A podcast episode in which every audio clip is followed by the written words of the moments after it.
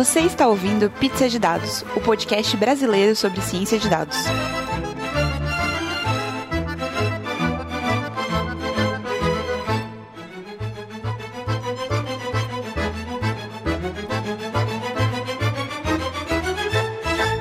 Bem-vindo, pessoal. Esse é mais um Pizza de Dados. Eu sou a Letícia. Eu sou a Débora. Eu sou a Silvia. Oi, eu sou o Gustavo. Eu sou a Jéssica. Bom, pessoal, a gente está aqui hoje para falar sobre processos seletivos. Trouxemos essas nossas duas convidadas especiais nesse podcast dominado por mulheres e o Gustavo, o nosso único homem da casa aí hoje. Não, não, Mas... é, é, nós todos somos as meninas do Pizza. Já, uh, já somos conhecidos como as meninas do Pizza. Então eu estou incluso já então, nessa aí, já estou me considerando aqui. Mas antes, pausa para os recadinhos. E aí, pessoal, tudo bom? Bom, primeiro recadinho, se você gosta do Pizza de Dados, se você gosta do que a gente faz, se tem carinho pelo nosso conteúdo, considere contribuir com a gente no Apoia-se. A gente tem uma plataforma, é apoia.c barra pizza de dados. Você pode contribuir com qualquer valor mensal a partir de um real. A gente tá, tá bem livre. Então, se você gosta dos nossos conteúdos, quer ajudar a gente a continuar produzindo esses podcasts, ajuda lá a gente. A gente tem alguns recadinhos para esse mês. A gente tá com duas indicações de e-books excelentes sobre statistical learning. É, a gente vai deixar os links no nosso episódio. E além disso, a gente tem o link também de dois professores de Stanford que cobrem o livro que eu comentei, né, sobre Statistical Learning, mas dão algumas aulas sobre isso. Então tem o site do Stanford, simplesmente entra ali no nosso site, acessa o episódio do mês e aí é só clicar no link. É, a gente também tem que agradecer o Hugo Nicolau, que mandou um, um livro bem interessante chamado Algorithms of Oppression, que fala sobre como motores de busca reforçam racismo. Bem interessante, muito obrigada, Hugo, pela dica. Também o link aqui embaixo. E além do link para o livro, é, o Hugo deixou um link com material sobre o que a autora está falando sobre o livro. Então, vou deixar aqui também para vocês verem. É, o Luiz Aurélio também comentou sobre um livro interessante chamado A Revolução Inacabada. O livro é de 2001, mas foram muitas expectativas que o autor colocou no livro que acabaram se concretizando.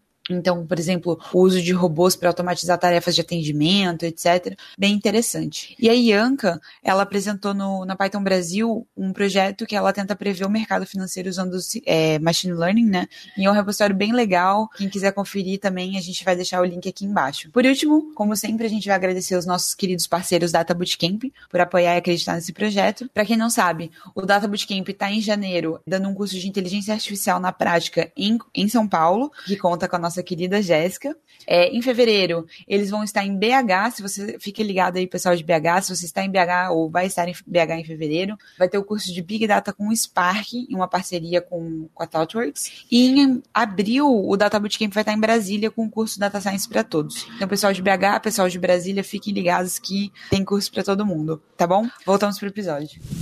Bom, pessoal, é, hoje a gente trouxe essas duas convidadas maravilhosas, a Débora e a Silvia, para falar um pouquinho sobre processos seletivos. A Silvia para falar um pouco mais do ponto de vista de quem faz e a Débora para falar um pouco de vista de quem contrata. Então, eu vou pedir para a Silvia se apresentar primeiro, por favor, Silvia, quem você é, o que você faz e sua pizza favorita. Ok. Eu sou a Silvia de novo. É, atualmente eu resolvi virar data engineer. Aí Uh, eu resolvi porque é novo, acabei de passar, então estou trabalhando nos últimos quatro meses com isso. E a minha pizza favorita é pode falar marca de pizza, inclusive, que é a Toscana da Domino's. Essa era a que eu gostava de comprar mais. Posso fazer uma salva de palmas aqui? Do que, que é a Toscana? Eu não conheço. Ah, é, é tinha é, presunto toscano, alguma coisa assim, que chamavam tomate mussarela, eu acho, e hum, azeitona preta. Eu gostava. Muito bom. Saudade. Legal. E Débora, fala um pouquinho de você agora, sua pizza favorita, o que é, o quem você é, o que você faz. Oi, eu sou a Débora Moura. Hoje eu sou gestora de desenvolvimento de software com foco em processos e pessoas na área de Big Data aqui da Globo.com. Tá? E a minha pizza favorita é a tradicional calabresa com muita cebola e ketchup. Faço questão do ketchup. Esse assunto do ketchup na pizza é um negócio polêmico. Aqui em São Paulo o povo não gosta muito, não. É, pois é. Já... Claro, essa galera de São Paulo aí, velho. Cada um é feliz do jeito que quiser, velho. Tem que botar bota ketchup mesmo, bota maionese, bota requeijão. bota tudo. E agora eu tô aceitando de volta a calabresa. de volta, você em algum momento não aceitou? Não, que eu tava reclamando que era, era muito óbvio, mas. a gente não pode julgar nossos convidados e as pizzas favoritas dos nossos convidados. Não, é, exatamente. Eu tô, hoje eu tô muito aceitativo. Como é que é? Aceitativo? Tô aceitando, tô aceitando, tô muito aceitador. É, aceitar tudo. Muito obrigada. não, que você, não que você precise da minha aceitação por alguma coisa, né? mas assim, dou meu apoio. Muito obrigada. Me senti aceita. Bom, pessoal, hoje a gente vai falar sobre processos seletivos, então vamos falar sobre muitas coisas boas e ruins. Eu queria começar pelos causos. Eu queria que vocês falassem as vagas mais absurdas, os perfis mais absurdos, as coisas mais esdrúxulas que vocês já viram rolar por aí. Posso começar aqui com essa. É, de candidatos, assim, eu já vi muita coisa absurda no sentido de a gente com vaga para desenvolvimento de software e por trabalhar numa empresa em que tem diversos diversas profissões, né? Então aí você vê muito ator, né, atriz ali se candidatando à vaga de desenvolvedor e acho que é um caminho, né, que se encontra para para entrar no processo da empresa de alguma forma, mas assim acontece bastante. Olha, Caraca. mas assim, se o cara é um ator bom de verdade, ele entra naquele, naquela imersão lá, tipo Daniel Day-Lewis, velho, o bicho, velho, interpreta aí um desenvolvedor a nível de aprender. O cara tem, não tem ator que aprende a, a, a tocar piano para fazer filme? Pô, o cara consegue aprender a programar aí também. com, com programar em duas semanas. Isso, eu vou fazer um teste. O, uma coisa absurda que eu vi quando eu tava procurando alguma vaga, qualquer vaga naquele desespero, né, de data engineer, é, tinha vezes que assim, eu, o que eu tava fazendo era, eu tava fazendo uma média de que coisas todas as vagas pediam para eu saber, ok, essas, essas ferramentas aqui são as que eu tenho que estudar mais. Teve uma vaga que pedia simplesmente todas as que eu já tinha listadas, todas. E não fazia nem sentido, porque era assim, AWS misturado com Google Cloud. Nunca uma empresa assim, uma empresa pequena, startup. Aí queria que eu soubesse absurdamente tudo de todas as ferramentas existentes para você gerenciar dados. Eu fiquei assim, até mandei meu currículo para ver qual era. Nem me responderam, falaram que eu não me queixava, é, me responderam falando que eu não tava, é, não tinha todos os requisitos mínimos. Ninguém tem, não é possível, não é possível. Pô, você devia dar uma dica para eles, é requisito mínimo, dois pontos, unicórnio. É, eu essa semana, sei lá, um mês atrás, eu tava conversando com um amigo meu, aí ele, ai, ah, se candidata pra minha empresa, a gente tem vagas de data scientist. Eu, ah, vou lá, vou, entrei, entrei pra ver. Normalmente, numa vaga pra cientista de dados, você tem lá, sei lá, Pandas, NumPy, Scikit-Learn, ou R, ou Julia, ou, sei lá, alguma coisa assim. Não tinha nada disso. Era, tipo, JavaScript, HTML, CSS, era, tipo, DevOps, tipo, infra, umas coisas muito... Aí eu olhei pro cara e falei assim, Oi, essa vaga aqui é para data scientist mesmo? Daí ele, é, por quê? Falei, porque não tem uma ferramenta, assim, tipo, da, das grandes ferramentas de data science. Não pedia Big Data, não pedia, sei lá, Python, não pedia R, não pedia nada, pedia JavaScript. Eu falei, gente, assim, acho que não tá coerente. Aí eu, ao contrário da Silva, nem me candidatei, porque eu falei, gente, eu não quero receber um não por uma vaga dessa, sabe? Eu vou ficar muito traumatizada. Eu tava na vibe de treinar o meu inglês para as vagas. Então eu mandava para tudo. Eu não tinha, não era nem um pouco miserável. Eu falava, eu terminava, é, como é que se diz? É, terminava treinando meu inglês, como mandar e-mails, como conversar, fazendo isso. Então eu, não, eu, olhava para a vaga e falava, nunca vou trabalhar nessa empresa. Mas vai que me respondem para eu treinar. então era meio que nesse nível. Quanto tempo e quantos currículos você mandou até você ser selecionada para a vaga que você tá hoje? Ai meu Deus, que pergunta difícil, gente. Não, é justamente para a gente mostrar para pessoas que é não é simples, sabe? Você não vai mandar um currículo. Eu tô falando isso para mim também, tá? Bom, tem uma coisa importante que talvez eu não deixei claro no início. Eu agora é, me mudei para Holanda, então eu tava fazendo é, processo seletivo no Brasil, mandando para Holanda. Então eu tinha que falar inglês é, fluente e tal, para as entrevistas. Eu vim como júnior. Tava procurando vaga como júnior, como eu falei. Nunca tinha trabalhado como data engineer. Eu estava querendo entrar nessa área e não tinha experiência laboral nisso. Eu fiz meu mestrado, fiz a minha graduação com algo similar a data engineer, mas eu nem sabia que era. Eu descobri depois de ter terminado meu mestrado que eu era aparentemente uma data engineer. Mas então, eu não tinha experiência laboral. Ninguém queria me contratar, porque é, para vir para Holanda precisa de visto. Então, todos os currículos que eu mandei entre novembro e abril, mais ou menos, eu não tive resposta ou falavam direto, assim, ou eu não tinha resposta, diretamente não tinha resposta, o que para mim é a pior coisa que uma empresa pode fazer, ou o pessoal respondia, olha, é, claramente você tem interesse, você se mostra é, apta, mas para uma vaga júnior. Então todo mundo falava a mesma coisa. Como júnior, você é ótima. Como sênior e para te dar visto, não. Então esse foi meu maior problema para vir para cá. E aí que eu resolvi falar com o namoradinho, me dar esse visto aí pra, sabe, ir morar com você, se, me, se me quer tanto.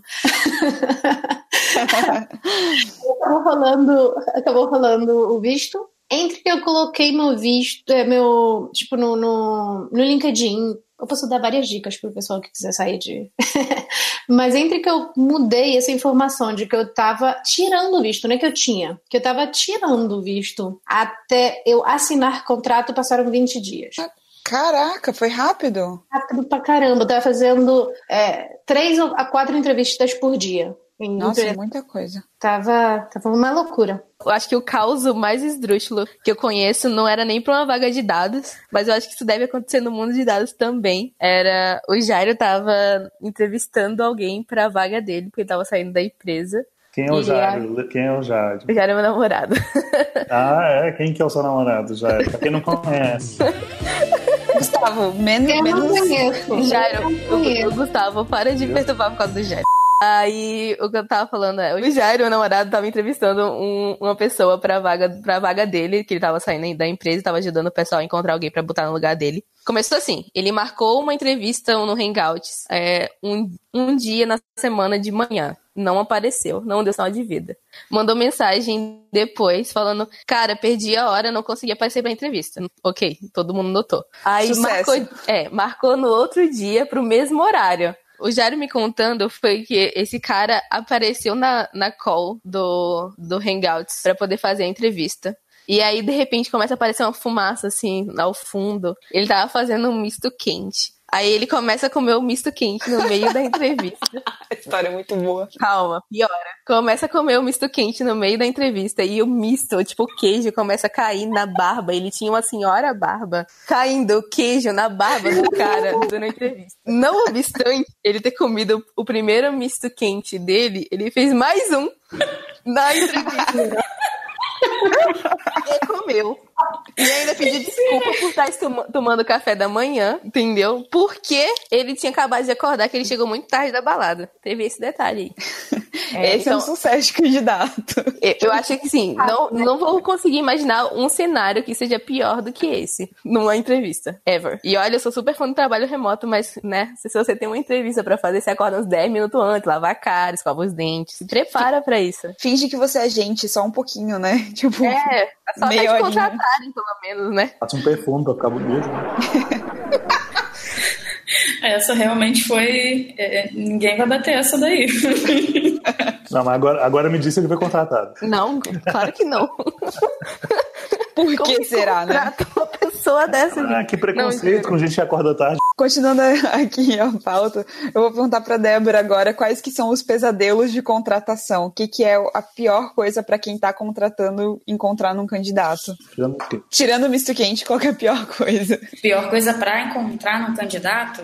Eu acho que assim, os pesadelos assim da, da contratação hoje, né, é até, é até engraçado porque a Silvia falou assim, nossa, a gente, a gente encontra muita vaga, né, que tem pedindo milhares de coisas. E no final acho que é isso, a gente tem uma expectativa muito grande muitas vezes na vaga e a gente tem dificuldade de encontrar os profissionais que tenham essas determinadas capacitações, né, e acaba sendo difícil essa busca, além de combinar isso, né, a agilidade com qualidade, né? Então, né, como é que a gente contrata rápido, atendendo às expectativas elevadas da vaga, especialmente aqui no Brasil, concorrendo com empresas de fora, né? Então, existe muito essa dificuldade hoje, e aí a gente entra até em outro ponto que é de retenção também, né? Mas hoje, para mim, esses são os principais pesadelos, e principalmente em data, né? Que justamente é onde a gente tem maior é, deficiência aí de conhecimento ainda, está construindo, e a necessidade está enorme, e aí a busca tem sido bem difícil, assim, bem, bem dura. E assim, quando vocês pegam um candidato, provavelmente vocês não conseguem preencher né, a vaga do jeito que vocês idealizaram elas. O que, que vocês priorizam quando vocês têm que priorizar coisas, né? Então, que esse candidato não tem isso ou tem aquilo, o que, que normalmente vocês olham e o que, que é, assim, o diferencial? Muita gente que ouve a gente aqui no Pizza de Dados não tem é, muito tempo de experiência com dados, né? Até porque pouca gente de fato tem essa, essa experiência, mas as pessoas estão estudando, então o que, que o que, que, é o diferencial? O que, que vocês olham e falam assim, não, isso aqui é o cara chama atenção, sabe? Ou pelo menos a gente consegue desconsiderar uma série de coisas se o cara tiver isso aqui. A gente tem assim uma.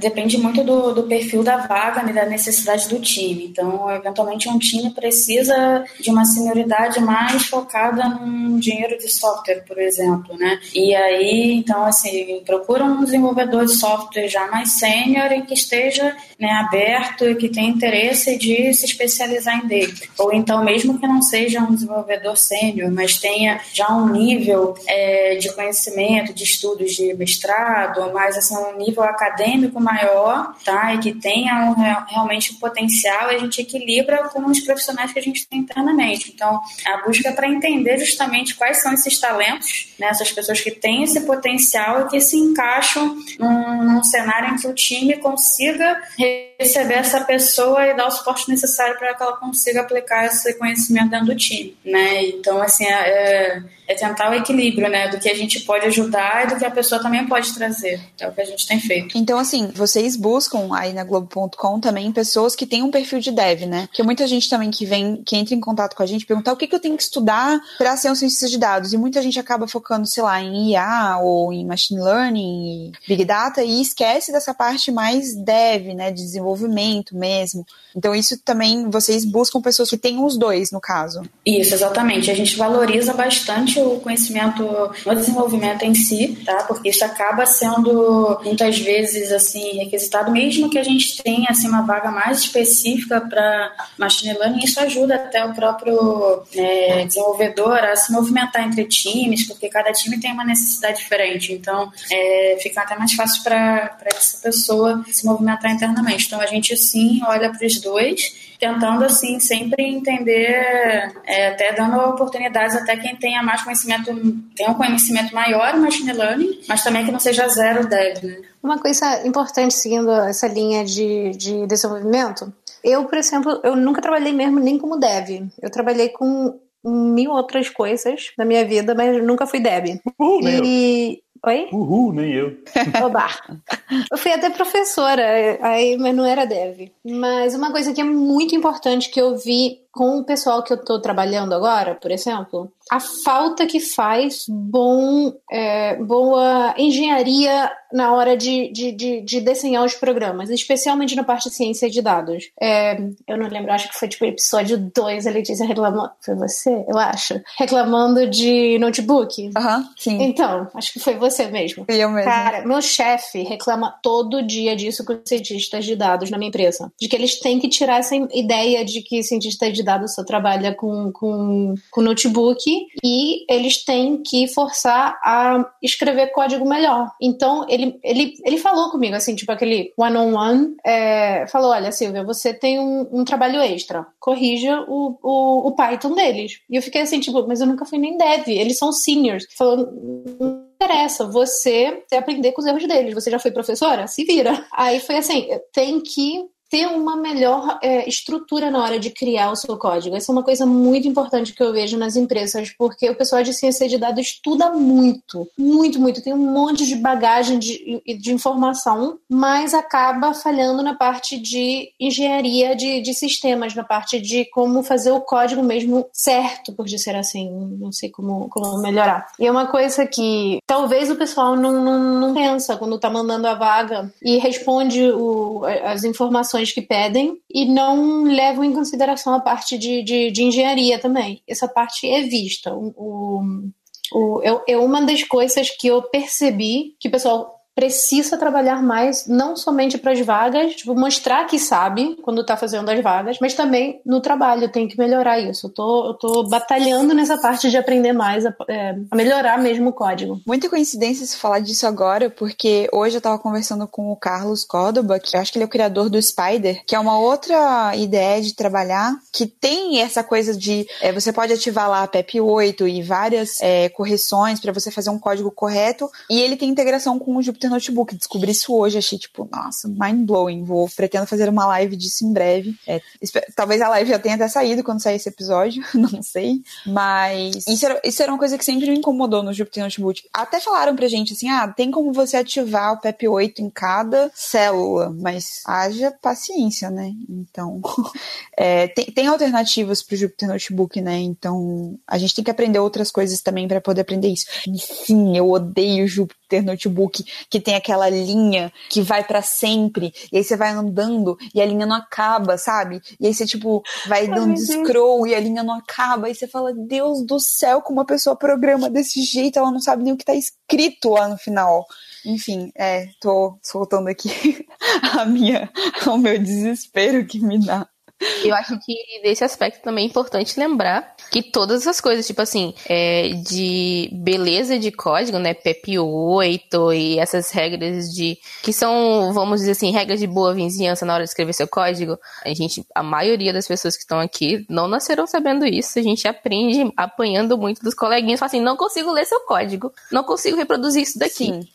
Resolve esse negócio de um jeito que dê para ler. Então, se você, nossa, se encontrou nesse escola lateral, tá na hora de começar a aprender essas regrinhas de boa vivência com os outros até, entendeu?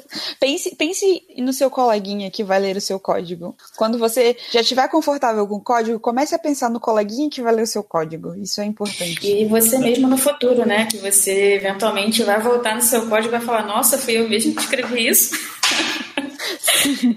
oh, mas eu, eu, eu tô aprendendo isso agora, que chegou mais gente no meu time, sacou? Aí tá o pessoal aqui, tipo, pô, Gustavo, o que que essa linha faz aqui? Tu podia ter comentado essa linha, hein, velho? Pô, é isso aqui, velho, tal, não sei o quê. Gustavo. Oi. Eu, né, numa das entrevistas que eu fiz, eu tava com um copo desse tamanho de água, porque eu tava gripada e eu tava tossindo a cada cinco segundos. O meu atual chefe foi o que me tava, tava me entrevistando. E eu lá, bebendo a minha. Tipo, é, é, era, era, era de chopp mesmo, não era copo. Era o negócio de chopp. Eu bebendo água e ele, tá com sede? Aí, aí eu expliquei pra ele: olha, eu juro que eu tô tossindo a cada dois segundos e eu não queria ficar tossindo na sua cara, porque você tá provavelmente com fone de ouvido, então eu trouxe água. Ele achou isso o máximo. A, a minha, a minha, como é que seja? Preparação pra entrevista, de ter levado um litro de água do meu lado pra eu preparar pra falar pra caramba. Ele achou o máximo. Até hoje me sacaneia com isso. Dicas: não coma misto quente, beba muita água durante a entrevista. não, mas assim, antes da gente passar pro próximo ponto, eu só queria dizer que, ai, gente, eu tava falando com um cara que inventou o Spider, desculpa que a gente tem muita gente chique aqui nesse podcast, que fala com gente que inventou as coisas. Eu só queria falar. Ai, eu, vocês não estão vendo, vocês não estão vendo no podcast, mas eu tô fazendo aquela, tipo, aquele. Como é que eu descrevo essa. essa, essa é, jogada de cabelo. Aquela jogada de cabelo assim, ai, gente, se desculpa. Não, então falando. agora eu vou, vou fazer propaganda. É porque a gente, quem tá querendo se envolver na área, tem que ir em congresso. Eu fui no SciPy Latin America, que a gente divulgou aqui no Pizza, que foi lá em Curitiba, e eu conheci o Carlos lá, que era o criador do Spider, que aqui altas ideias, ele inclusive estava nas sprints, então a galera pôde trabalhar no Spider com o criador do Spider. Então, não tem nada disso não, tem que participar de evento e conhecer gente. Por exemplo, a Débora eu conheci porque o Renan ficou, eu conheci o Renan no TDC de Floripa, ele ficou na minha orelha para eu mandar o currículo pra Globo, eu mandei e conheci a Débora, entendeu? É tudo evento, é tudo networking, amigo. ó, ó. Mas, gente, que eu fui Eu quero falar, Yau! In your face. Uh, Não, então peraí, deixa eu aproveitar e, e perguntar pra Débora. Aí, Débora, faz muita diferença quando a pessoa é envolvida na comunidade, vai nos eventos, talvez tenha até um blog pessoal aí. Essas coisas fazem diferença na hora do. do tentar salvar aqui, né, minha, minha cara aqui, que caiu aqui. Essas coisas fazem diferença na hora de contratação, Débora? Faz. Faz sim. É, a gente percebe o envolvimento da pessoa, o gosto, né, a paixão que a pessoa tem pela, por aquilo que ela está fazendo. Então, assim, nem todo mundo demonstra o seu interesse através desse tipo de, de iniciativa, mas isso também é uma forma da gente entender o quão a pessoa está engajada com aquele contexto, né, e, é, que a gente tem interesse de que ela venha trabalhar com a gente. Então, acho que sim, é uma das formas de, de contar como diferencial aí. Ah, assim, pessoalmente, eu acho que, que o fazer parte do Pizza é, e ter criado o Pai Data lá em Brasília fizeram um diferencial bastante sim, na hora do pessoal me contratar aqui na Rocketmatch. E eu usei isso também, a gente levou muito em consideração isso, da, do pessoal participar do Pai Data BH e tal. A gente considerou isso um diferencial mesmo. Eu achei engraçado que, tipo assim, depois eu tava, tava conversando com, com, com eles, aí, aí eu, tipo assim, é, a pessoa precisava fazer, a gente precisava que a pessoa fizesse um, uma mini descrição de um parágrafo, né? Aí, aí a pessoa, ah, não, não sei o que eu coloco aqui e tal, tipo, não tem muita coisa, não tem muita experiência. Eu falei, ué, coloca aí que tu participa do Pai da PH, do Pai do MG e tal. Ela, ah, mas não sei, essas coisas são importantes. Eu, ué, por que você acha que a gente contratou? Sacou? Tipo, ah, por causa disso? Tipo, uma parada massa e tal. Sabe? Mas ao mesmo tempo, eu já caí em processos seletivos que o cara fala assim: Nossa, eu adorei seu perfil. Tipo, você palestra um monte, você escreve, blá blá blá, não sei o que, que legal, vem pra cá. Tá bom, qual que é a sua política de eventos? Ah, então, não tem, não, não é nada oficial. Teve uma empresa que eu fui, os caras, tipo, nossa, eu organizei a Python Sul lá em Floripa, e aí os caras, tipo, não, vieram atrás tal. Falei, beleza. Aí quando eu tava na reunião de, tipo, de proposta, assim, que eles me chamaram pra fazer a proposta, eu falei assim, olha, é, eu tô com as passagens compradas pra Python Brasil, eu vou ficar 11 dias em Natal, e como é que é a política de vocês? Fica tranquila, você não vai ter que cancelar o seu evento. Você pode compensar horas depois. Aí eu pensei, mas eu já tô com tudo comprado, tipo, 11 dias de trabalho vai vai ser muita hora eu compensar, tipo, eu vou ficar um ano compensando a hora. Aí ele falou assim: não, é, é que assim, se a gente tivesse combinado antes, a gente podia conversar e de liberar esses dias. Mas como a gente não conversou antes, não vai dar, você vai ter que compensar essas horas. E eu pensei, antes do que? A gente tá, tipo, na negociação final aqui, tipo, você tá me propondo um salário, eu tô te propondo que eu vou palestrar e que daí eu já levo o nome da sua empresa, tá com tudo pago. Antes do que, sabe? E aí eu fiquei pensando assim, e isso não faz o menor sentido, sabe? Então, tipo, eu vejo muitas empresas falando, nossa, isso é muito legal, vem pra cá porque a gente gosta. Aí chega lá e fala, tá bom, agora eu quero fazer isso. Ah, não, mas olha só, veja bem, tem prazos, tem isso, tem aquilo, tem que compensar a hora. Eu falo, gente, ah, meu Deus do céu, sabe? Tipo, decidam-se. Indignante, tem que acabar. nesse, nesse aspecto ainda, tipo, eu acho que as empresas esquecem um pouco que tudo bem, elas estão precisando do profissional, elas estão escolhendo quem elas querem contratar, mas da mesma forma o profissional tá escolhendo elas. Então, quando a gente chega na entrevista e faz uma pergunta do tipo assim, ah, vocês incentivam a diversidade ativamente? Vocês, qual, qual é a política de vocês para poder, por exemplo, lá, crescer na empresa? Qual é a política de vocês com a saída da empresa para ir a eventos, palestrar? E não tô falando ir a evento para curtir três dias de evento fazendo porra nenhuma, conversando no corredor. Tô falando assim, não, vou lá palestrar, vou lá trocar ideia com profissionais nesse mesmo, nesse mesmo patamar que eu estou, que fazem coisas parecidas com a gente, só que de forma diferente, esse tipo de coisa, e trazer esse tipo de conhecimento de volta na empresa, né? Eu acho que isso é super importante, e aí a Débora pode falar como é que é o ponto de vista do pessoal da empresa, né? Tipo, como é que vocês lidam com isso, por exemplo, na Globo.com? Então, assim, aqui na, na Globo.com, assim, a gente incentiva bastante é, essa questão de diversidade. Então, assim, além de, de eventos, que era o ponto anterior também, então, assim, a gente está sempre é, divulgando aí, é, tem, muito, tem muitos palestrantes nossos aí em todos os eventos, até internacionalmente, né, falando, e também a gente tem iniciativas focadas em mulheres, né, teve uma edição para elas, então, enfim, a gente tem sempre esse incentivo, tinha também aquele incentivo de gêneros e tudo mais, então, assim, a gente está sempre nas comunidades falando muito sobre isso e divulgando internamente com, com eventos, palestras e nossa política realmente é essa. Então, também lida, lida com isso, né? Trata disso nas entrevistas, então é sempre um ponto de atenção, algo que a gente tenta analisar desde o primeiro contato com o candidato, né? Se ele realmente está de acordo com a nossa cultura. E aqui internamente a gente tem uma cultura muito, muito livre e de incentivo realmente, assim, acho que né, até a Letícia até comentou anteriormente, de da galera estar tá sempre aí palestrando falando sobre isso. Então, aqui é super boa. Bom, a gente já falou bastante de processos seletivos ruins, né? De candidatos ruins. Então, vamos falar de coisas boas agora. Vamos falar da nova TechPix. Não, tô brincando. Poxa, e quero falar de processos seletivos legais. Processos seletivos legais que vocês fizeram, coisas interessantes. Mesmo que vocês não tenham passado na vaga, mas coisas interessantes que vocês. Ou coisas interessantes que vocês fazem com, com os candidatos, Débora, também. O que, que vocês acham aí? O que, que vocês têm de, de história, de processos seletivos legais? Tipo, vamos dar feedbacks bons para as empresas também.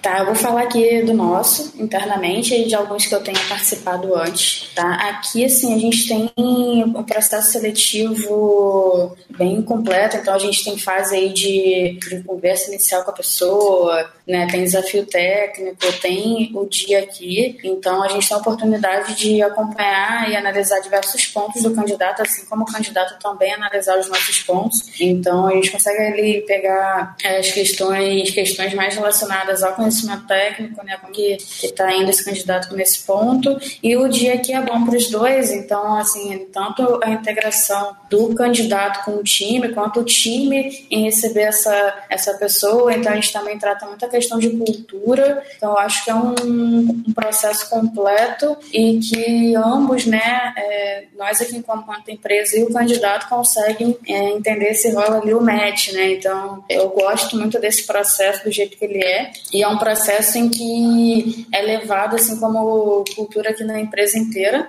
Então, todo mundo tem ali muito apego ali a, a cada fase desse, desse processo. Então, vou estar sempre falando de desafios, é, o que, que a gente consegue avaliar do candidato, como que a gente vai avaliar. Então, é uma questão não só na área, mas na empresa inteira, né? Então, eu curto bastante. E também já participei de outros processos em que eu, como candidata, também tive é, a mesma experiência no sentido de, eu acho que quando a gente tem processos em que você se envolve com o time, são processos em que a gente tem uma oportunidade de, de ganhar né, conhecimento sobre aquela vaga que a gente está tentando entrar. Então, eu considero que esses outros processos também que eu tenha participado, em que havia essa fase, para mim foram os melhores, né? além de desafios e tudo mais. Então, eu acho que essa parte de team building ali começa desde a contratação. Então, esse para mim é um, é um ponto importante. É, como eu falei, a parte maneira de fazer entrevistas, se existe uma parte maneira de fazer entrevistas, né?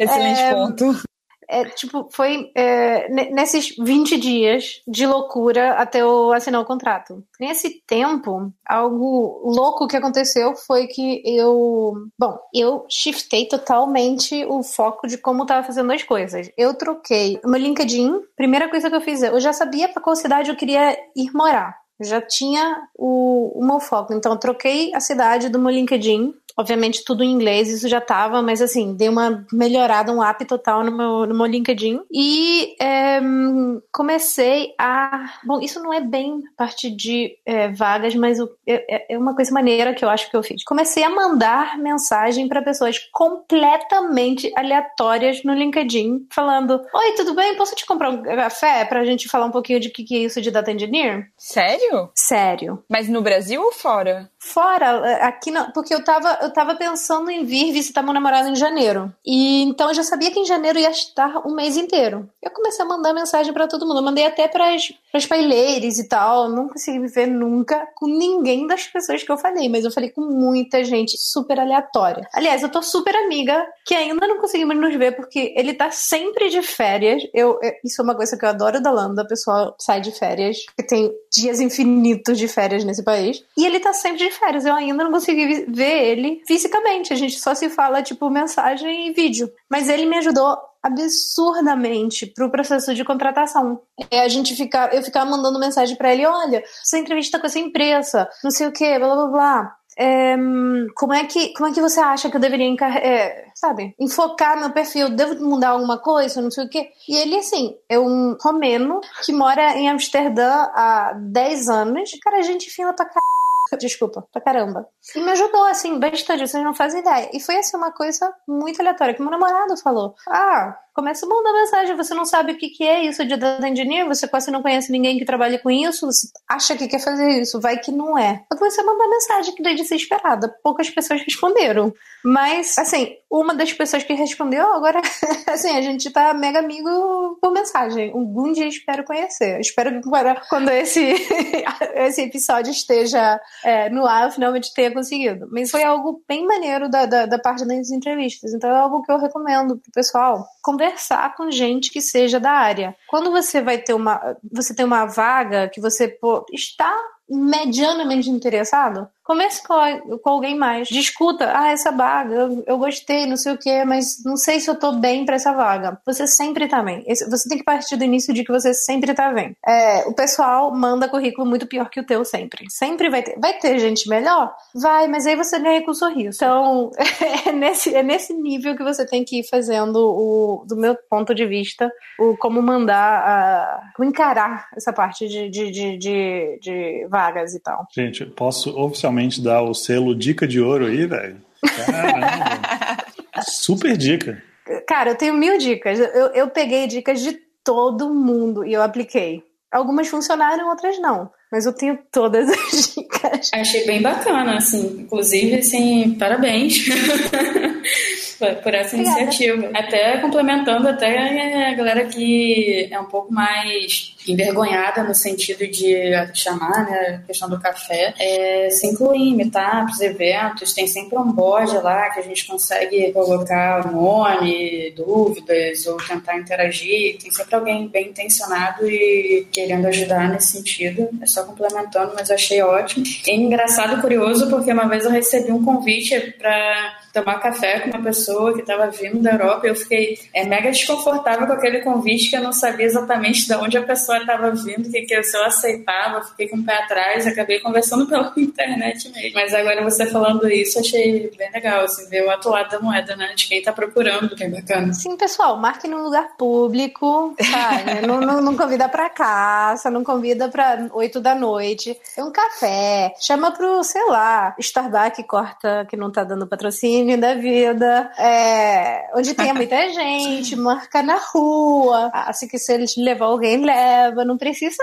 na loucura, né? Eu, eu assim, quando meu namorado falou isso, que assim, tá de sacanagem que eu vou fazer isso, eu não conheço ninguém. Ah, eu não vou fazer isso. Aí, ele insistiu pra fazer isso durante uns dois meses, e ele ficava chateado que não mandava. Quando eu finalmente mandei, eu fiquei, ai, ele, é, o pessoal é super maravilhoso, não sei o quê, e o Christian, que é o, o nome do, do menino, o Christian é muito fofo, tá me ajudando muito, não sei o quê, blá, blá, vai meu namorado. Te falei, pô.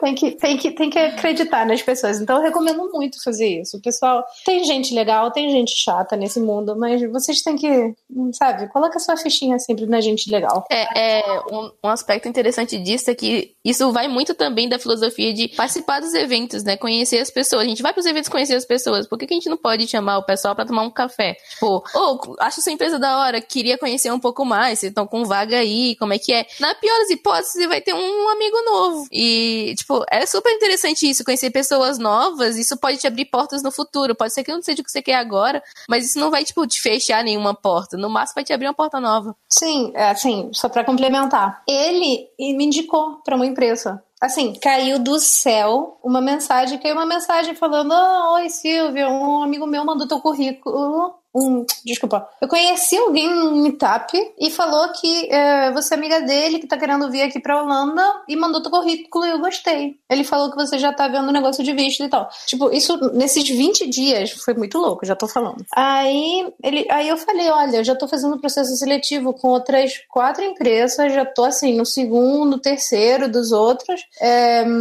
eu, claro que eu quero falar com você, não sei se eu vou conseguir nas outras, mas eu, assim, tá difícil. O cara mandou pro pro dia seguinte marcou a entrevista E, e era assim, novinho, 20 menos anos que eu.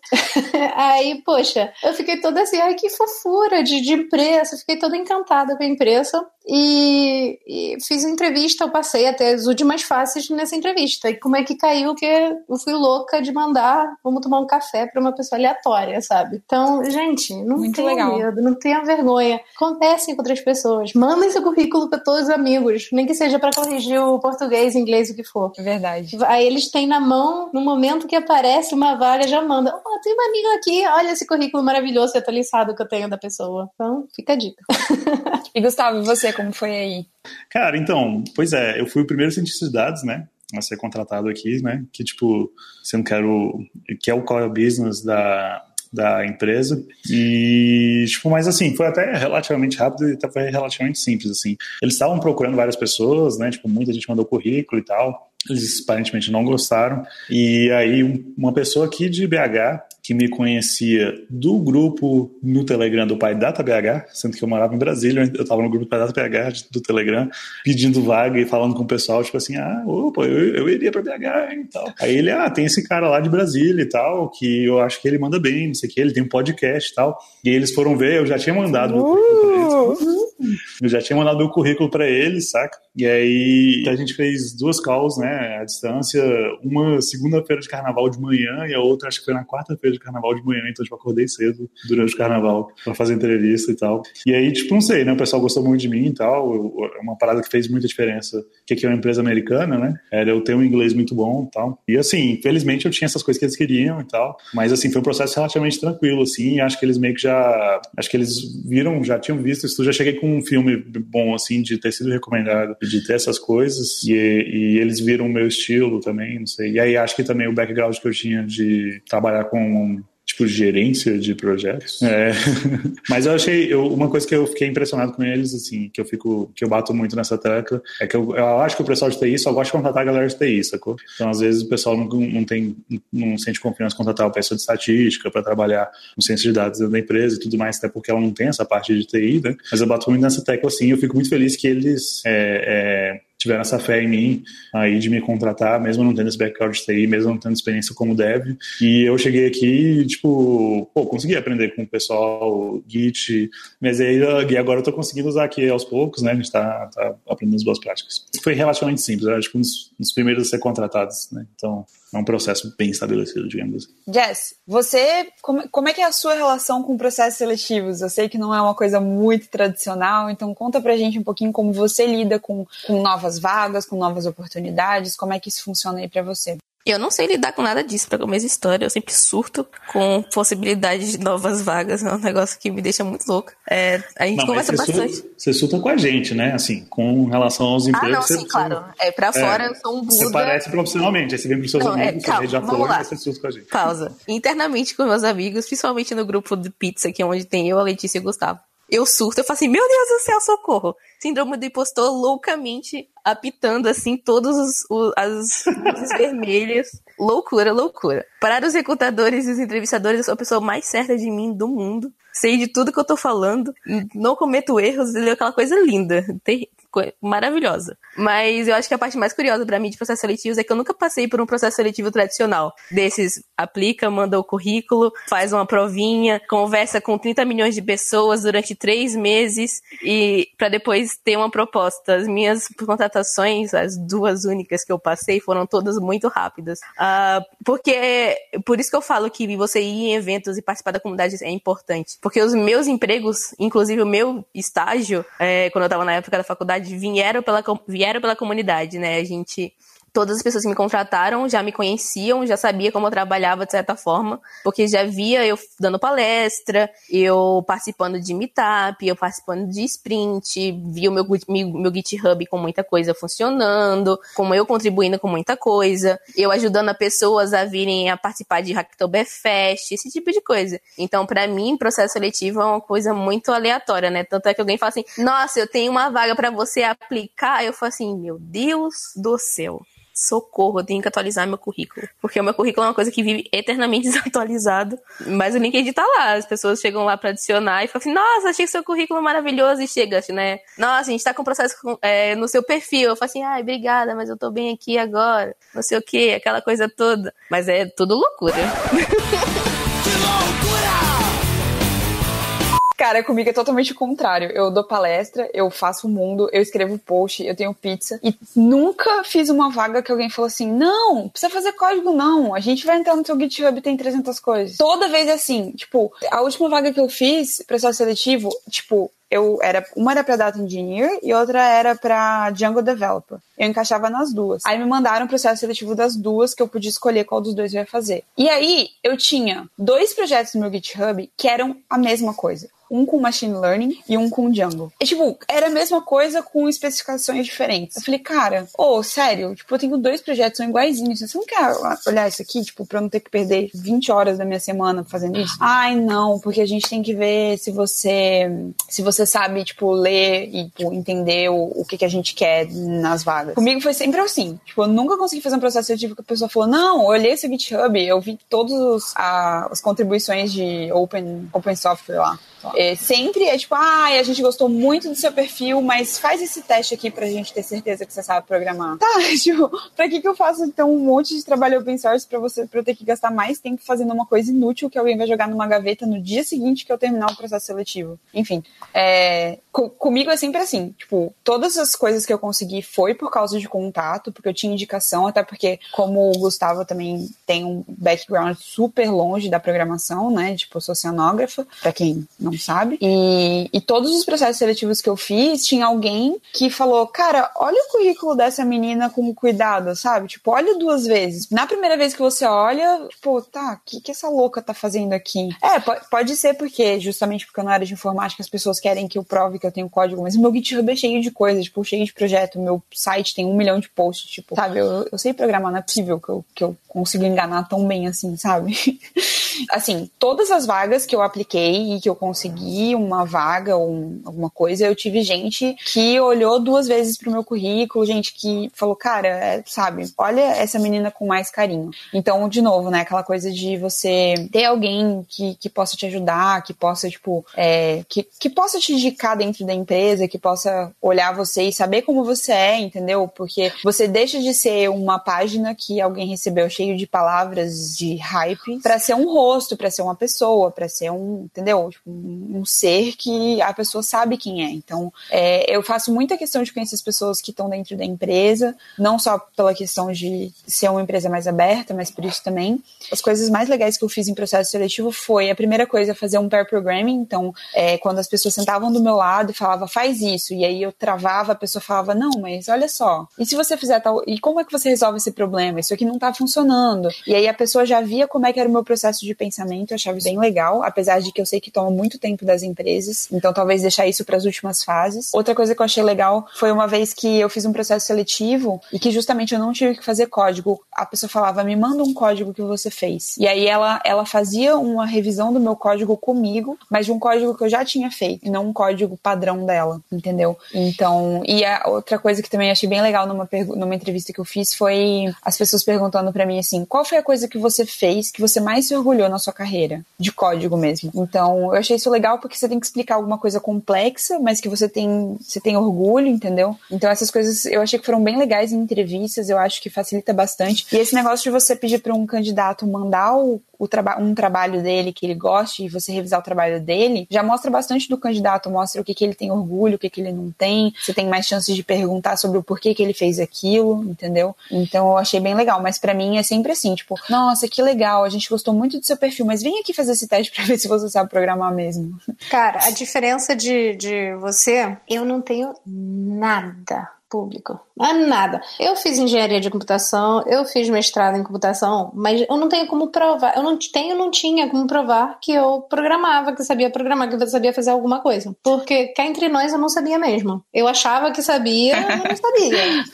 Porque é muito diferente você virar um, um programador numa empresa e você fazer coisas na faculdade, você fazer o projeto do mestrado, que taca um monte de coisa no meio, vai, alguma coisa vai funcionar. É muito diferente diferente isso do que você trabalhar com outras pessoas, é, lidar com outras pessoas. Então, do meu ponto de vista, o que me fez diferenciar nas vagas, porque assim, é, teve uma vaga que eu cheguei a ter proposta. Eu não fiz código nenhum. Não me pediram provar que eu sabia programar. Não teve uma das vagas aqui para London. E, o, eles me adoraram. Assim, desde a primeira entrevista, eles falaram: caraca, Assim, o, o cara, o entrevistador falou para mim assim no final da entrevista: olha, eu não quero fazer mais nenhuma entrevista. Se for por mim, você já tá contratada. Mas você tem que conversar com outras pessoas primeiro. E eu fiquei assim, tipo, chocada, mas chocadíssima. Eu falei, ah, mas não vai ter outro tipo de prova, alguma coisa para provar que eu assim não tô mentindo? Aí ele, não, não, eu adorei você, você encaixa totalmente na imprensa, não sei o que, blá blá blá. E assim, eu tava super emocionada com essa imprensa, porque eles pareciam incríveis. Era uma startup de, sei lá,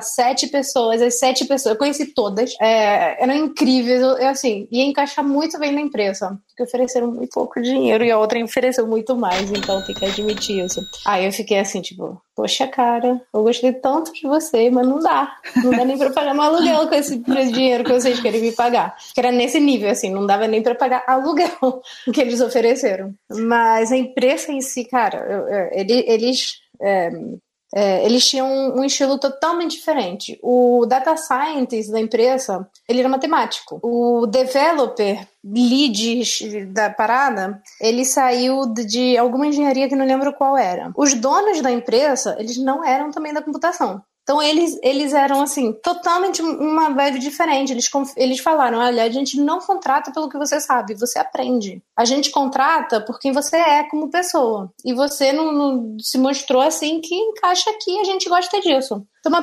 parada que eu. E, e essa foi a primeira entrevista que eu fiz nessa, nessas, nessa série de loucura. E isso me, me chocou muito, porque eu não estava acostumada a receber esse tipo de feedback. No Brasil, jamais teriam falado isso para mim. Assim, jamais. E houve outras duas empresas que eles primeiro fizeram entrevista de, de o que eles chamam de culture, tipo, da cultura. E você não passa para fazer teste de, de código se você não demonstrar que você é boa pessoa, vamos dizer assim. O pessoal aqui na Holanda, pelo menos, se importa muito mais com como você é como pessoa do que você já sabe. Então, eu, eu, eu não sei, isso não sei como está o Brasil, mas uma coisa assim, que para quem tá fazendo vaga para fora, coloque um monte de, de chamadas soft skills no currículo. Posso até compartilhar se quiserem meu currículo depois, de como era quando Sim. eu comecei a procurar vaga e como terminou meu currículo. Tem assim, uma sessão chamada soft skills, sério, é um monte de boboceira, na moral. No meu ponto de vista, assim, é um monte de, ah, eu consigo fazer,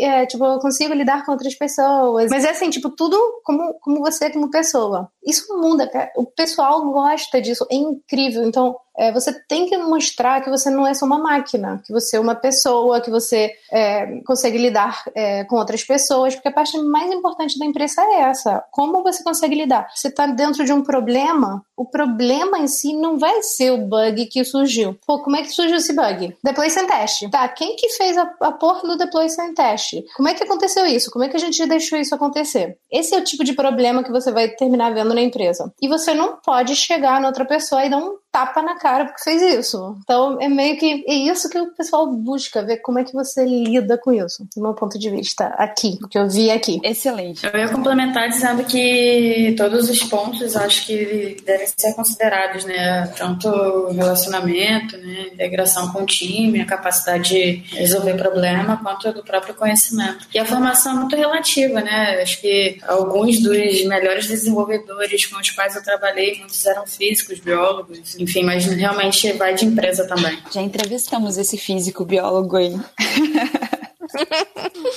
acho que nós três, assim, a gente contou nossos causos e a gente, assim, teve muita ajuda de ter contatos e tal, né? A gente falou muito sobre isso, assim, acho que nós três. E, e eu acho que quando a gente fala em termos de, de privilégio, né? Acho que é, é, tipo, é grande parte do privilégio na hora de conseguir emprego acaba que vai por aí, sabe? De você ter estado numa faculdade melhor. Tipo, é muito mais questão dos contatos que você vai ter do que realmente da qualidade do estudo que você teve lá, assim, que vai fazer diferença no mercado de trabalho. Não que deva ser assim, né? Não que deveria, não que seja justo, mas é o que acontece, assim. E aí, só queria reforçar para o pessoal que não é tão privilegiado quanto a gente, que, assim, a comunidade está aí, ela é aberta, a comunidade Python, principalmente, é a que a gente mais gosta, né? Mas, assim, é, é tentar correr atrás e, e procurar a galera aí para conseguir fazer contatos a partir das comunidades, né? Assim, se você, poxa, não estuda numa universidade onde, pô, tem, todo mundo consegue emprego em algum lugar tal. Eu, tipo, eu digo, eu só consegui meus empregos porque o, o meu irmão conhecia é, alguém que trabalhava lá na empresa, que eu trabalhava antes, sabe? E nessa agora, querendo ou não, me recomendaram também, assim, por mais que não me conhecesse, conhecia lá do Telegram e tal. Então, é, é, é, tem muito privilégio nisso, né? Então, e, e a galera do, do Python especificamente, assim, vou dizer do que eu conheço, né? Mas assim, não para falar que a gente tivesse só da galera do Python e tal. Aí o pessoal do Python, é, em geral, tem essa pegada de diversidade muito forte, assim, sabe? Então, tipo, pô, às vezes a gente vê a galera, é, ah, moro lá na perifazona, quando eu digo perifa, assim, moro a quilômetros de distância de onde normalmente são os encontros, normalmente são no centro das cidades. Pô, tem dificuldade de pagar até o dinheiro do ônibus, assim, pra ir aí, sabe? Eu tenho de horário e tal. Cara, entra em contato com o pessoal que a gente, pô, a gente dá um jeito, sacou? Fala com a gente aqui, manda pra mensagem pra gente no Pix, seja, porque, assim, a gente gosta muito de ajudar a, a galera que, que precisa disso, assim, e eu só queria pedir pra vocês não desistirem.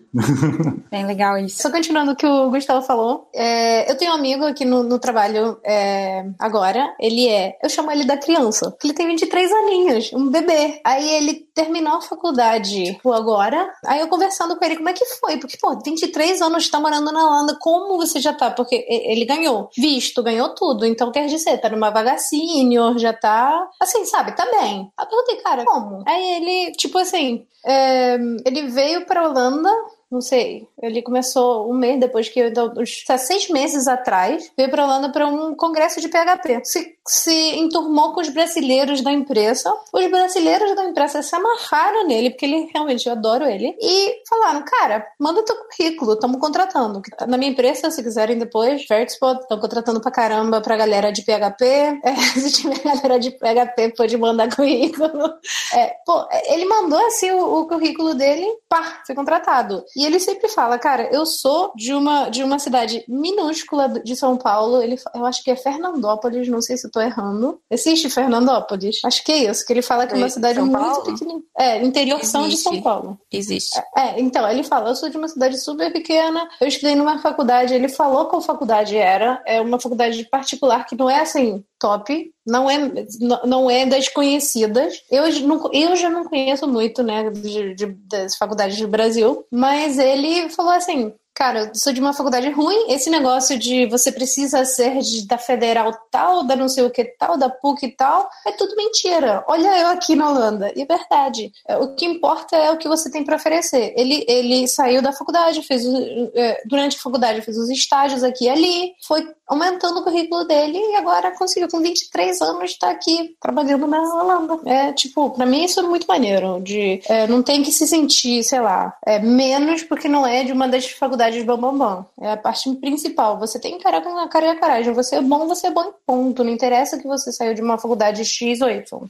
Eu uma vez estava fazendo processo seletivo, aí dessa não foi do candidato, não fui eu, hein? Foi com a entrevistadora tava fazendo processo seletivo, a Jéssica deve lembrar dessa. E aí, tipo, a moça, né? Oi, tudo bom? Tal, meu nome é Fulana. Aí ela fez assim. Aí, tipo, eu tava no meio de uma conversa e eu via que ela claramente tava, tipo, olhando assim para cima, pra um lado, pro outro. Aí eu tava no meio, no meio de uma pergunta, que ela respondendo uma pergunta. E aí ela pegou e fez assim. Aí, peraí. Aí ela pegou e fez assim. E começou, tipo, falar com uma pessoa que tava do outro lado da, de mim, assim, sabe? Tipo. Aí eu fiquei olhando aquilo tipo, ela, e eu falando. E eu olhando pra ela, assim. Aí ela pegou e falou assim: Ai, pera só um pouquinho. Levantou e saiu da sala. E aí, tipo, a sala tinha toda a parede de vidro. Então eu conseguia ver. E aí eu vi ela, tipo, conversando no corredor, assim, com o cara. Aí eu fiquei, tipo, tá, o que, que eu deveria estar tá fazendo aqui? Aí ela voltou e, tipo, fez outra pergunta. Ai, me lixei porque você tava fazendo pô, antes disso. Eu fiquei assim, ó. tipo, eu deveria estar tá fazendo alguma coisa? Tipo, eu deveria voltar atrás e falar, moça, eu não respondi essa pergunta? Essa foi uma. E a outra foi que eu tava fazendo um processo seletivo para uma empresa e a, a gerente, de, tipo, de RH Última entrevista. Pô, já tinha feito. Eu passei cinco horas fazendo teste na, na empresa. Aí foi fit do RH. Última entrevista. Depois de ter passado cinco horas, eu fiz teste na empresa. Eu fiquei cinco horas dentro da empresa fazendo teste, em horário comercial. E aí eu fui fazer entrevista de RH, que era a última. E a moça, tipo, com cara. Assim, tudo que ela falava assim, fala seus pontos positivos. Aí eu falava assim, ah, eu sou uma pessoa, tipo, determinada tal. Não, mas então quer dizer que você vai até as últimas consequências. Então quer dizer que você. Tipo, tudo ia pro negativo, assim, tipo, absurdo. Aí beleza. Aí eu já fui achando aquela entrevista meio estranha, assim. Aí ela pegou e falou assim: pretensão salarial. Aí e eu sabia que eu tinha mandado bem no teste. Tipo, eu sabia que tinha pessoas dentro da empresa que, que tipo, me falaram como eu tinha ido no teste. Aí eu falei, minha pretensão salarial, ela fez, fez assim, ai, tipo, cara de nojo, sabe? Tipo, ai, até parece que você merece esse salário. Eu fiquei, tipo, assim, ela, isso tá um pouco alto pra um júnior, né? Aí eu fiquei pensando, mas você em nenhum momento falou que o meu teste tava para júnior, sabe? Tipo, você não falou, olha, a gente fez o teste e você caiu na vaga de júnior e tal. Ela só fez cara de nojo, assim, tipo, tá meio alto pra um júnior, né? Aí eu fiquei chocada, falei, é, mas é, é isso que eu,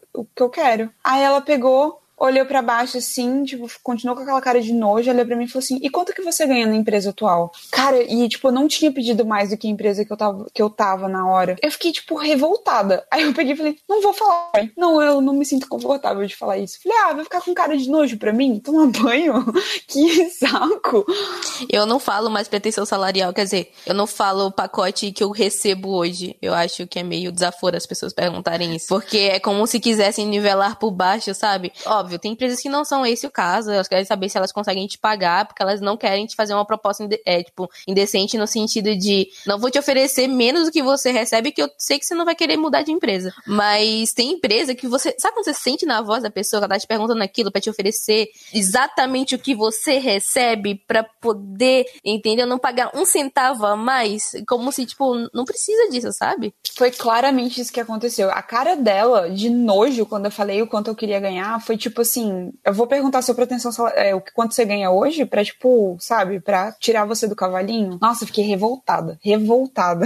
Nossa, a coisa que eu mais odeio em processos seletivos, velho, é a pessoa perguntar: ah, qual sua pretensão salarial? Velho, você quer contratar alguém sua vaga, velho. Você decide, velho, quanto que você quer pagar pra alguém nessa vaga. Você decide o valor que essa pessoa tem que gerar. Porque, pelo amor de Deus, ai, quanto você quer ganhar, meu filho? Quero ganhar tudo e mais um pouco. Eu quero ganhar 20, 30 mil. Pô, ai, Aí fica esse negócio, ai, mas é muito, né? Ah, é muito, eu quero ganhar muito, desculpa. Ah, o que, que você quer fazer pra ganhar tanto assim? Quer fazer nada, velho.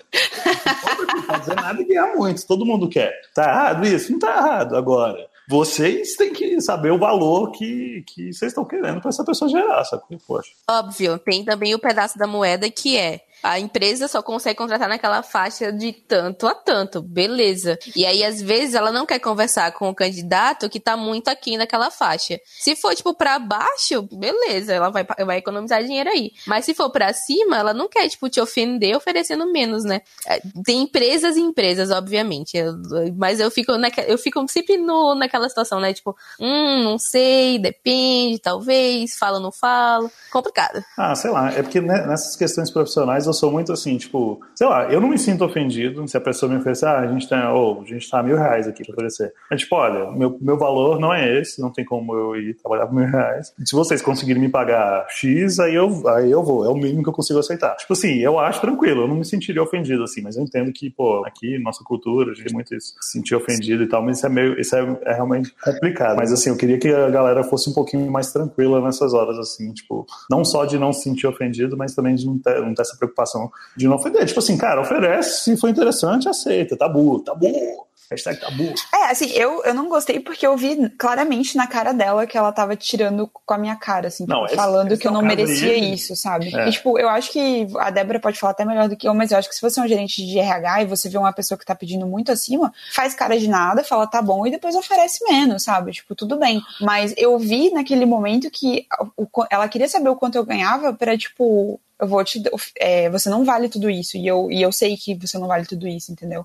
E eu ganhava aquilo que eu tava pedindo. Então eu, eu coloquei um pouco a mais pra ter margem de negociação. Eu não fiz uma coisa esdrúxula, sabe? Então eu fiquei muito, muito, muito ofendida, assim. Então eu, eu saí de lá, assim, revoltada. falei, eu não vou entrar nessa empresa. Porque se, é, se, é, se eles estão fazendo essa cara, na hora que eu for entrar, se eu for pedir um aumento, eu vou falar o quê? Vão falar, tipo, minha filha, acorda? Tipo, Então, é, eu fiquei, eu fiquei assim bem ofendida com a atitude dela. Não, você, oh, nesse caso, velho, ela queria te ofender, velho. Só, mas só desculpa, eu não tava falando de você, não. Esse teu caso é indignante, eu tô indignado.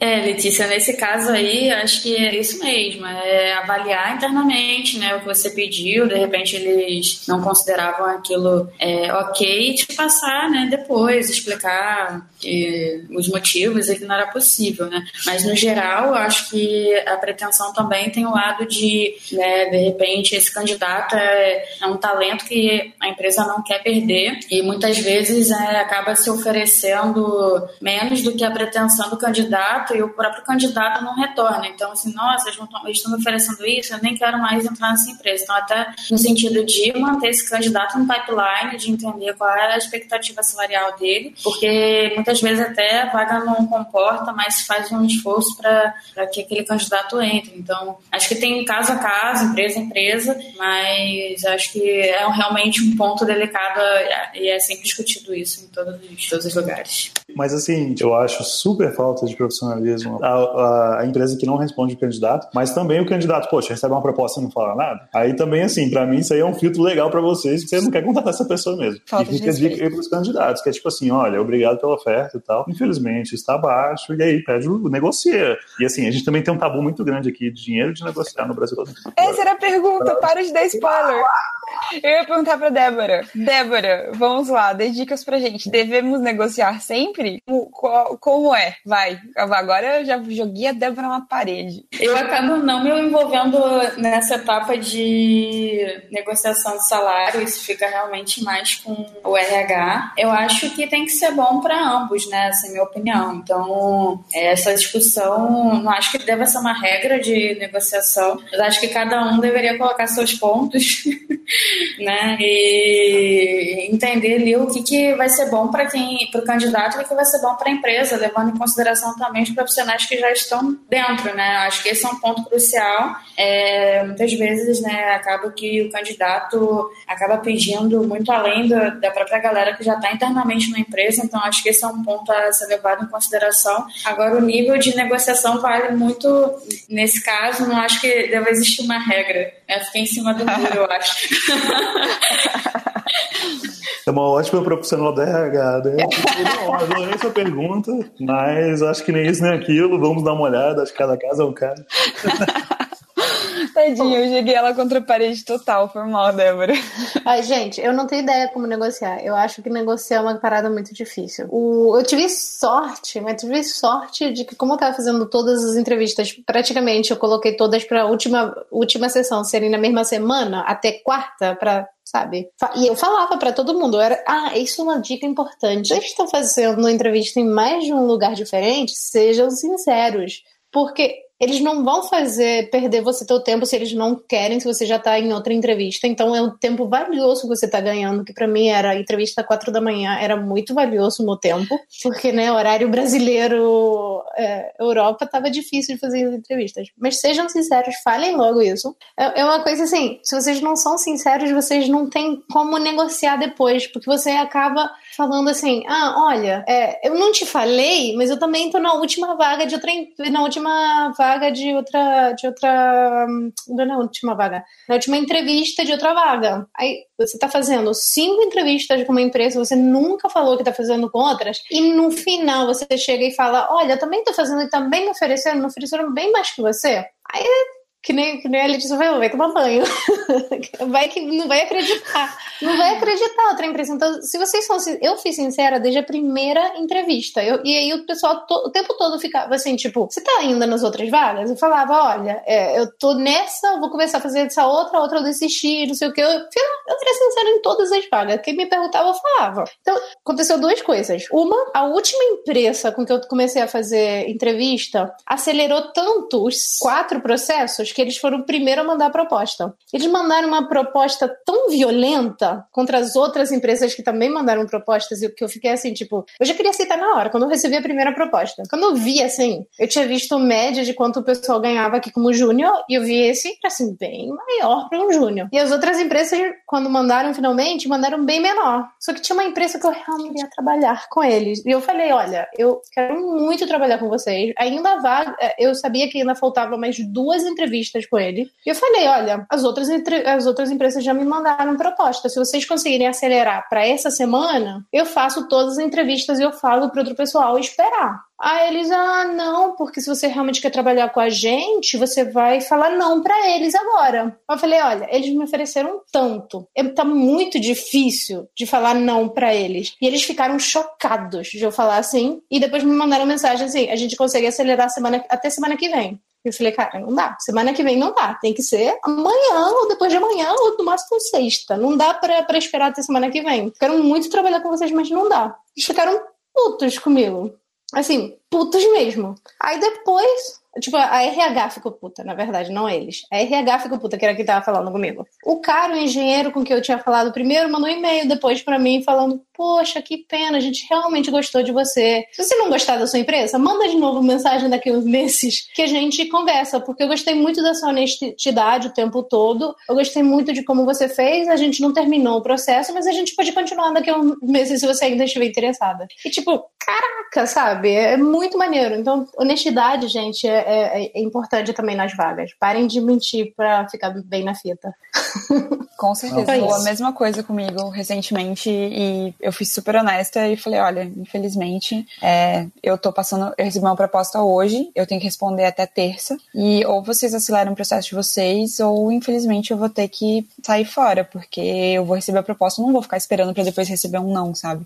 Então, assim, honestidade é, hoje em dia também é muito importante. Tem que ser muito sincero porque a gente também a gente espera a honestidade das empresas, então a gente tem que cobrar a honestidade da gente, né, quando vai fazer acesso. Gente, o episódio tá muito bom, a gente tá falando um monte de coisas, mas eu vou ter que encerrar, senão esse episódio vai ficar longo, ninguém vai ouvir a gente. É, quero agradecer a Silvia e a Débora, obrigada por terem participado. Eu sei que é um assunto polêmico, muitas vezes tabu.